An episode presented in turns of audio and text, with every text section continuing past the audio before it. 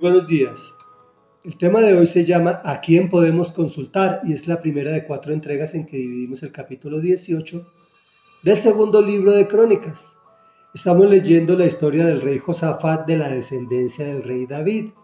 Recordemos que él llevó al pueblo a buscar sobre el libro de la ley y eso hizo que el Señor lo bendijera de forma abundante.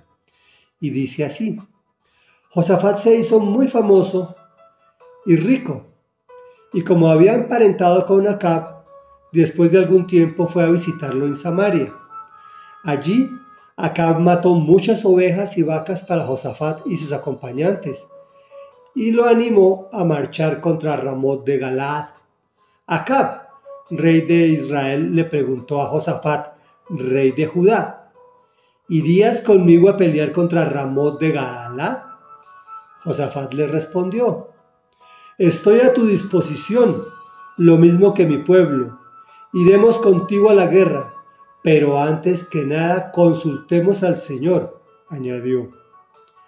Así que el rey de Israel reunió a unos cuatrocientos profetas y les preguntó, ¿debemos ir a la guerra contra Ramón de Gaalad o no? Vaya su majestad, contestaron ellos, porque Dios la entregará en sus manos. Pero Josafat inquirió, ¿no hay aquí un profeta del Señor a quien podamos consultar?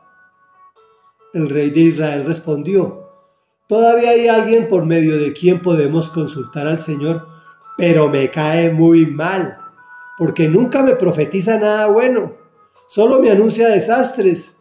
Se trata de Micaías, hijo de Imla, no digas eso, replicó Josafat.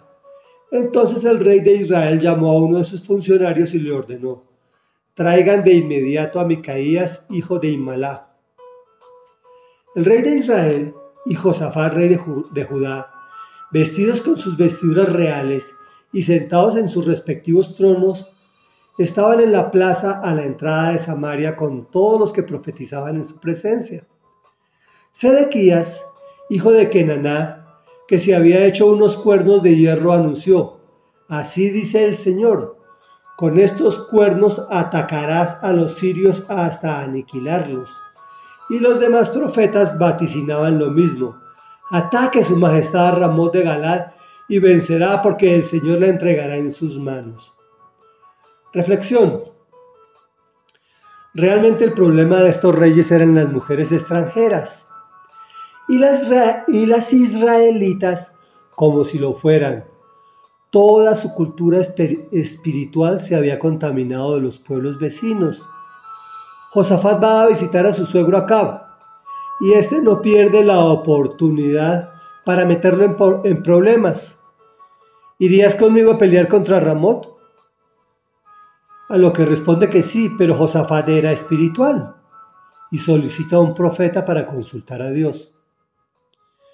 Inmediatamente se da cuenta de que esos profetas no son del Señor y pide un verdadero profeta.